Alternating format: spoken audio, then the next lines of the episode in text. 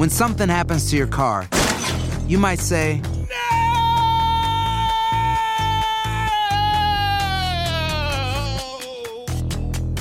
My car. but what you really need to say is something that can actually help. Like a good neighbor, State Farm is there. And just like that, State Farm is there to help you file your claim right on the State Farm mobile app. So just remember, like a good neighbor, State Farm is there. State Farm, Bloomington, Illinois. Cassandra Sánchez Navarro junto a Catherine Siachoque y Verónica Bravo en la nueva serie de comedia original de VIX, Consuelo, disponible en la app de VIX ya. Ohio, ready for some quick mental health facts? Let's go. Nearly 2 million Ohioans live with a mental health condition. In the U.S., more than 50% of people will be diagnosed with a mental illness in their lifetime. Depression is a leading cause of disability worldwide. So, why are some of us still stigmatizing people living with a mental health condition when we know all of this? Let's listen to the facts and beat the stigma. Ohio, challenge what you know about mental health at beatthestigma.org. El escándalo alrededor de Gloria Trevi es cada día más grande y parece no tener fin. Soy María Raquel Portillo. Fui ese rostro pálido y sin voz que el mundo vio en las escenas del mayor escándalo del entretenimiento de las últimas décadas. No vengo a contar mi versión, vengo a contar mi historia. Ya es hora de abrir la boca. En boca cerrada. Escúchalo en tu plataforma de podcast favorita. Estás a punto de escuchar Enigmas sin resolver. No te olvides de buscarnos en nuestras redes sociales, Instagram y Facebook y YouTube en la página de Euforia Podcast y de escucharnos en la app de Euforia o donde sea que escuches tus podcasts. Advertencia. Este programa contiene casos de crimen, apariciones, misterio, conspiración y violencia. El contenido de estas piezas puede ser sensible para algunos miembros del público. Aconsejamos discreción.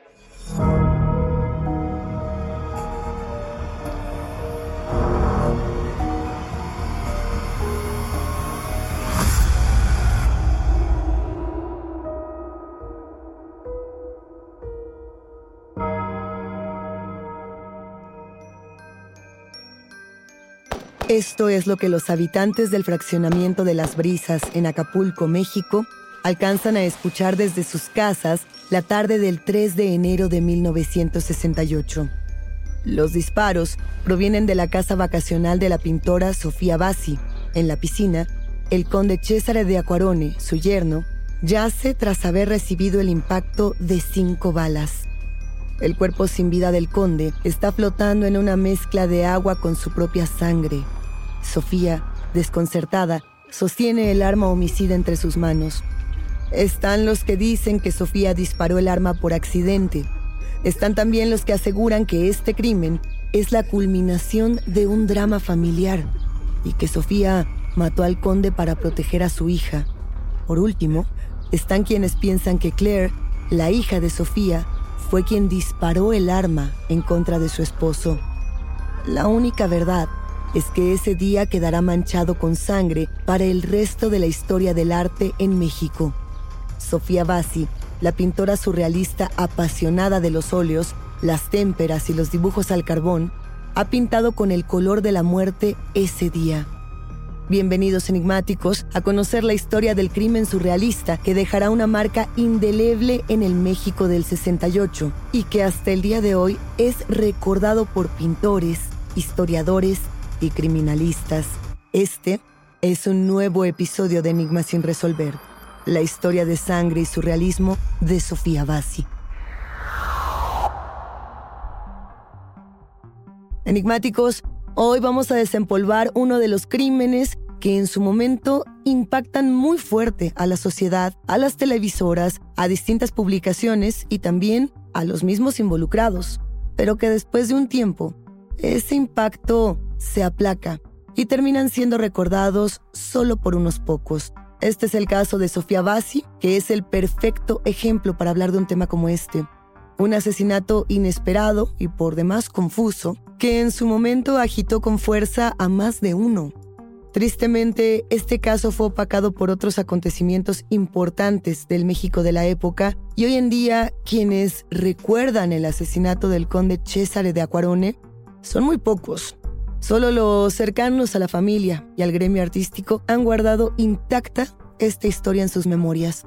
Seguramente muchos de ustedes ya conocen este caso y también conocen la propia obra de Sofía Bassi, pero para quienes no se han acercado todavía, vamos a empezar precisamente por ahí, haciendo una breve introducción de quién fue esta mujer.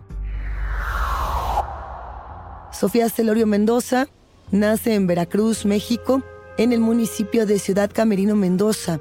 Ella nace el 13 de julio de 1913.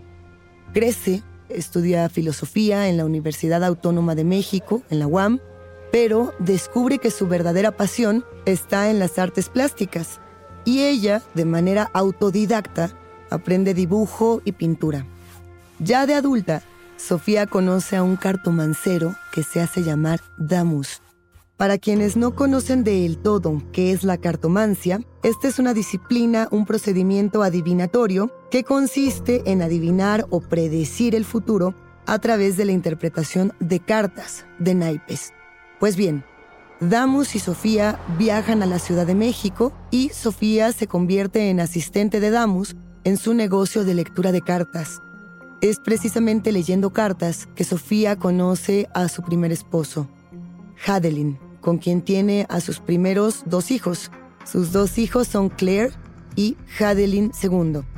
Más tarde, Sofía y Hadelin se divorcian y ella se casa con su segundo esposo, que es Franco Bassi, con quien tiene otro hijo, que se llama Franco, igual que su padre, y con quien además pasará el resto de sus días.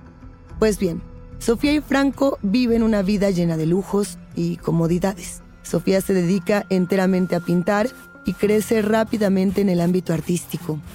Otros pintores la reconocen como parte de la escena del surrealismo y la obra de Sofía comienza a ser vista en galerías y museos dentro y fuera de México, al año apenas de haber comenzado su carrera como artista visual. El movimiento surrealista Enigmáticos es interesante porque además aborda el inconsciente aborda otras realidades del espíritu. A partir de la pintura tenemos ejemplos muy claros, como podría ser Leonora Carrington. Pues bien, ¿por qué les estoy narrando todo esto? Como ya lo hemos abordado en otros episodios, la reacción al crimen está profundamente relacionada al contexto en el que éste ocurre. ¿Qué quiero decir? Comúnmente prestamos más atención al crimen cuando se sale del contexto en el que acostumbramos que ocurra. Y precisamente esto es lo que sucede con un caso así. Un asesinato perpetuado por una mujer adinerada, bella, exitosa. Probablemente el caso de la muerte del conde no hubiera tenido el mismo impacto si hubiera ocurrido en una familia con un contexto distinto, con un contexto quizá de marginación o de violencia. O quizá si no se hubiera tratado de un conde, por ejemplo. Todos los que conocen a Sofía la describen como una mujer culta, elegante, hermosa, inteligente, la viva imagen de la mujer perfecta de la alta sociedad mexicana. Es conocida por ser espiritual, por practicar yoga y también porque siempre viste de blanco. Muchos hablan de la bondad de su corazón y dicen que fue Sofía quien les mostró el camino del arte y el poder de la pintura. En fin, es una madre cariñosa y entregada con todos sus hijos, pero su debilidad es el más grande amor de su vida, su hija mayor, Claire. Sofía demuestra en distintas ocasiones durante su crianza que con tal de protegerla, con tal de proteger a su hija, es capaz de dar hasta la vida. Claire, por su parte, es una mujer muy guapa e inteligente, un poco malcriada a los ojos de algunas personas. Quienes la conocen están de acuerdo en que su madre la ha mimado tanto que ha terminado perjudicando el comportamiento de su hija. Sofía y Claire comparten un sueño, formar parte de la élite mexicana. Y es así, persiguiendo ese sueño, que Sofía convence a Claire de contraer matrimonio con el conde italiano Cesare de Aquarone. Si algo sabemos del matrimonio de Claire y el conde, es que Claire no está conforme. A cambio de poder y dinero, ella termina casada con un hombre prácticamente desconocido para ella, y se rumora enigmáticos que su matrimonio no es precisamente feliz. El conde Cesare de Aquarone engaña en múltiples ocasiones a Claire, y también se habla de posible violencia doméstica. Es curioso lo que hacen algunas personas por estatus, por resaltar en medio de los que aparentemente ya brillan. ¿Qué estamos dispuestos a hacer por dinero y por poder? ¿En qué infierno somos capaces de meter a nuestra propia familia solo por aparentar? Al adentrarnos en la historia de Claire, nos hacemos esta clase de preguntas que cuestionan los alcances de la ambición de aquella época. A ver, eh, pensemos que estamos en los años 60, en México, y en un año muy particular, 1968, es el año en el que unos meses más tarde se hablaría de una masacre a estudiantes, la legendaria masacre del 68 que lamentablemente dañó tanto a ese país. México de los años 60 además tenía un tema de desigualdad muy marcado. Por un lado teníamos entonces las luchas sociales, las personas oprimidas, y por otro lado teníamos a las personas con muchísimo dinero, las clases altas. En medio de esas dos clases, de las clases oprimidas y de las clases con todos los recursos, había muchas personas que tenían esta aspiración por pertenecer, por querer subir en ese estatus. Y precisamente en ese contexto fue en donde pues se germina, se da esta obsesión entre los ricos por tener títulos nobiliarios, muy de esa época. Ahora bien, ¿qué palabras se utilizaban? ¿Qué bebíamos? ¿Con qué marcas vestíamos en ese año? ¿En qué zona vivían quienes lo experimentaron y con quienes se juntaban. Esos eran los puntos que obsesionaban a los que pertenecían a la élite, como los siguen obsesionando hoy en día. Los que no tenían dinero buscaban aparentar que lo tenían. Quienes ya tenían dinero buscaban distintas maneras para exponer ante todas las personas su estilo de vida. Imaginemos los años 60 con TikTok o con otras redes sociales. ¿Qué hubiéramos visto? Quizá las aspiraciones hubieran sido muy similares, pero los recursos enigmáticos iban variando. Lo que sí es que, como ya podemos ver, es precisamente toda esta presión social por formar parte de algo lo que termina por convertir el matrimonio de los condes en una problemática familiar que termina por ser sellada con cinco balazos. Pero ¿cómo llegamos ahí? Este asesinato será difícil de reconstruir debido a que únicamente tenemos los testimonios de la familia. Pero vamos primero con lo que sería la historia oficial, la que se compartió en medios de comunicación y en periódicos. Sofía y Franco caminan. Están entrando al juzgado donde Sofía está a punto de declarar. Reporteros y curiosos se arremolinan para ver a la famosa pintora y escuchar lo que ella tiene que decir. El bullicio crece y el ambiente es cada vez más tenso. Sofía, alterada y nerviosa y completamente fuera de sí, únicamente es capaz de pronunciar con un hilo de voz tres palabras. Fue un accidente. Ya adentro del juzgado, Sofía hace su mejor esfuerzo por dar una declaración detallada, pero el calor, los nervios, el estar rodeada de desconocidos esperando escuchar sobre su vida privada, es demasiado para ella, la supera y antes de poder decir cualquier cosa, se desmaya. Hay quienes dicen que se desmaya convenientemente. Pero cuando Sofía se recupera, después de haber sido llevada a la enfermería, cuenta lo siguiente. Es una mañana tranquila. La familia está regada por la residencia vacacional de los Basi. Mientras unos leen libros al aire libre, otros mantienen charlas casuales o se limitan a ver pasar el día. Sofía y el conde Cesare de Aquarone se encuentran platicando en la alberca. El tema de conversación es la cacería, y Sofía le cuenta a su yerno que ella nunca ha utilizado un arma. El conde, entusiasmado, le dice a su suegra que él puede enseñarle a disparar y le pide que entre a la casa y traiga una pistola. Sofía obedece. Ella se dirige a uno de los cuartos, abre un cajón y saca un arma antigua que aunque siempre ha estado dentro de la residencia, nunca ha sido utilizada por nadie. Sofía extiende su mano para entregarle la pistola a Césare, quien extiende su mano también. Cuando él está a punto de alcanzarla, la pistola se dispara en ráfaga, dejando que cinco balas atraviesen el cuerpo del conde. Sofía se queda helada. Mientras que el conde pierde sangre dentro de la alberca, la familia comienza a reunirse para observar esta terrible escena.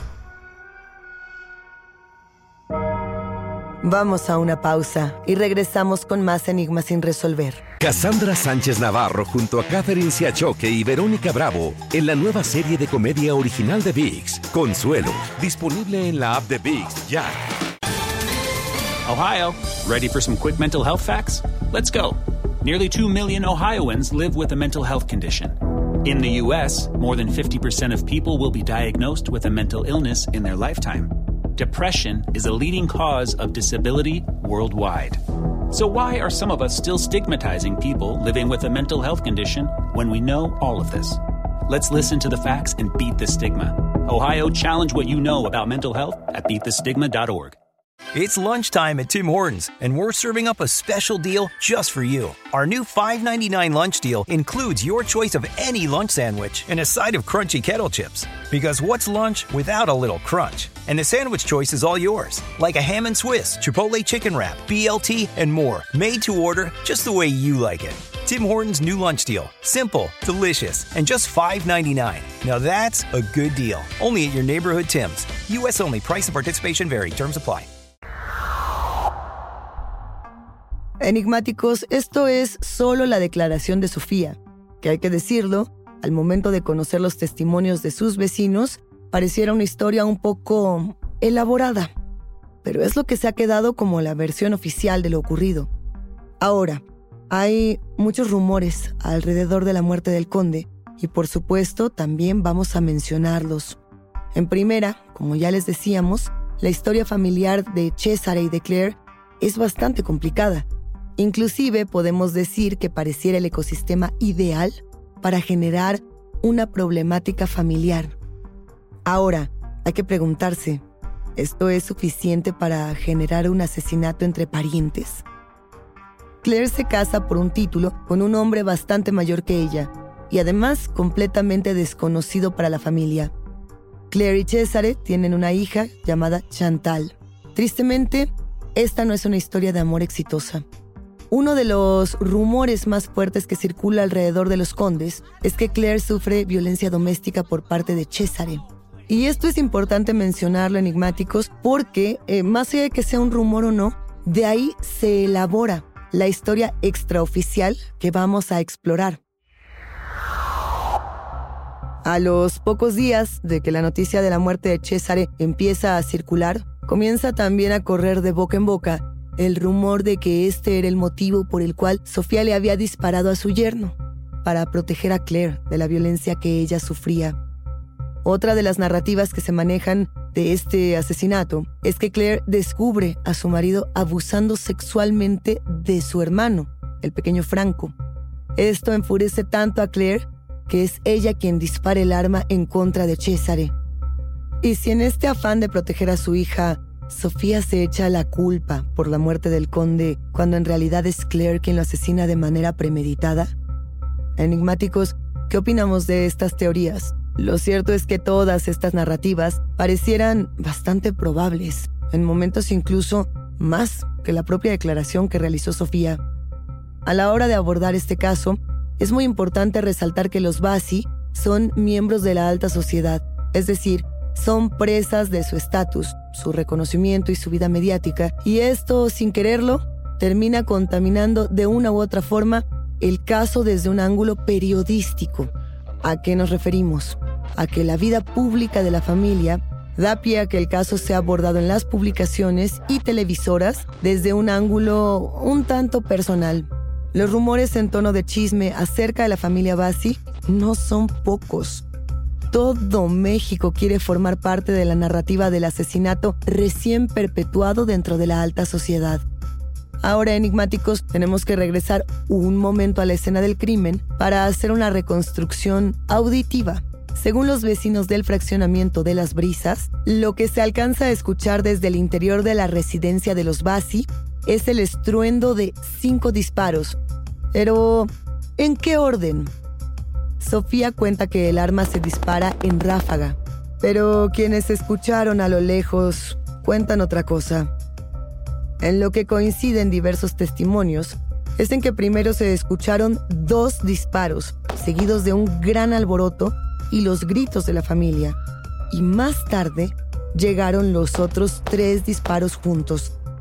Ahora, después de que la escena del crimen fuera revisada y el arma homicida fuera recogida, se determinó que aquel modelo de pistola antigua no podía disparar en ráfaga, que únicamente podía disparar una a una las balas. ¿Qué quiere decir esto? Si tenemos cinco balas y no hay ráfaga, solo hay una bala que potencialmente pudo haberse disparado por accidente. ¿Y las otras cuatro?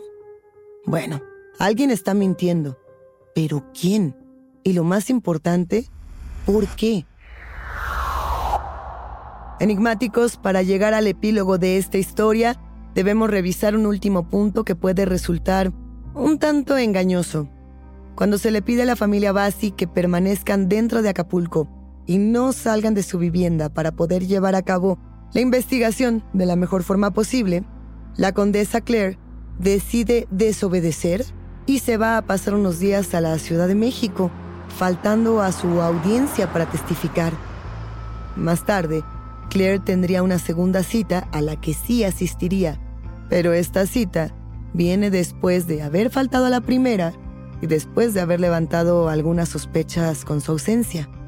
¿Ustedes qué opinan, enigmáticos? Sofía va a la cárcel con una pena de cinco años por el cargo de asesinato imprudencial. Ella pasa su tiempo en reclusión dentro de la enfermería de la prisión, donde se le permite pintar, recibir las visitas de sus familiares, amigos, recibir visitas de la prensa a cualquier hora del día, sin importar que no sea horario de visitas. La comunidad artística en México resiente mucho la situación de la pintora. Muchos alegan que se están violando los derechos de Sofía y exigen su liberación inmediata.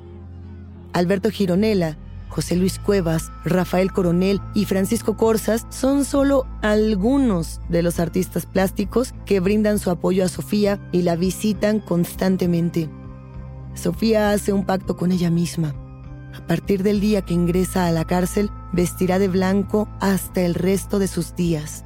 Ella se promete estar aún más en contacto con su espiritualidad y utilizar su tiempo en reclusión de manera correcta para enmendar lo que ha hecho. ELC. Este es un acrónimo para decir en la cárcel. Estas tres siglas se toman como seudónimo para que Sofía firme todas sus piezas durante su tiempo como prisionera. Los cuadros que fueron firmados así, hasta el día de hoy son muy codiciados dentro del mundo de los coleccionistas del arte y de vez en cuando aún aparecen estas piezas en subastas, en colecciones privadas de museos o en galerías en todo el mundo. Resulta curioso, enigmáticos, cómo durante todos los años de carrera artística de Sofía, su trabajo no tuvo tanto impacto hasta después de la muerte del conde. Aunque la firma ELC se ha vuelto la parte más cara y más codiciada de la carrera de Sofía, el hecho de que haya ido a la cárcel también tuvo un impacto negativo en su vida profesional. ¿Será que el morbo pudo más que el trabajo plástico del artista? Sofía Bassi sale de la cárcel en 1973 y dedica su vida hasta el último día a la pintura y la escritura. A lo largo de su carrera, Sofía publica tres libros, El color del aire, Alfolí y Bassi, prohibido pronunciar su nombre. En este último libro, Sofía narra lo vivido tras la muerte de Césare y su tiempo tras las rejas. Ella muere el 11 de septiembre de 1998 y es enterrada en una cápsula en forma de huevo que ella misma había diseñado, decorado e inclusive pintado en su interior. Claire, por su parte, muere varios años más tarde, sola y con ceguera. Ella siempre recordó a su madre con cariño y le guardó un lugar muy especial dentro de su corazón. El día de hoy quedan pocos testigos de aquel día sangriento en el Acapulco de 1968. Los que quedan ya no quieren hablar al respecto. Prefieren dejar que el tiempo borre las heridas. ¿Con qué nos quedamos de este caso? Con la certeza de que la muerte y el crimen responden al contexto. Enigmáticos, ya lo comentábamos hace unos momentos. Este caso definitivamente no hubiera tenido la misma importancia ni el mismo impacto si el asesinado no hubiera sido un conde italiano, si la presunta asesina no hubiera sido una dama de alta sociedad, si los hechos no hubieran ocurrido en una de las zonas vacacionales más exclusivas del país de aquel entonces. Cuando Sofía llega a la cárcel, recibe un trato especial únicamente por ser quien es, por ser la artista. No es mezclada con el resto de las reclusas y se le permite tener una vida entre comillas normal dentro del reclusorio. Hablando de privilegios, una vez más tenemos que preguntarnos por qué volvemos celebridades a quienes cometen crímenes.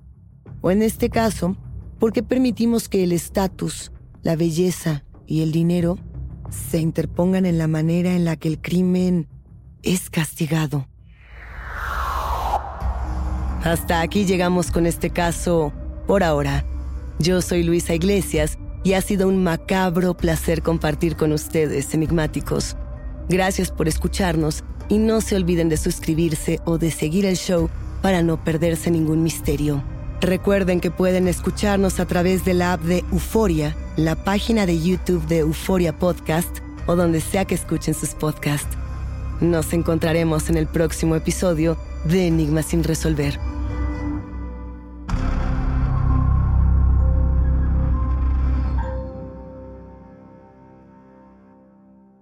Soy María Raquel Portillo.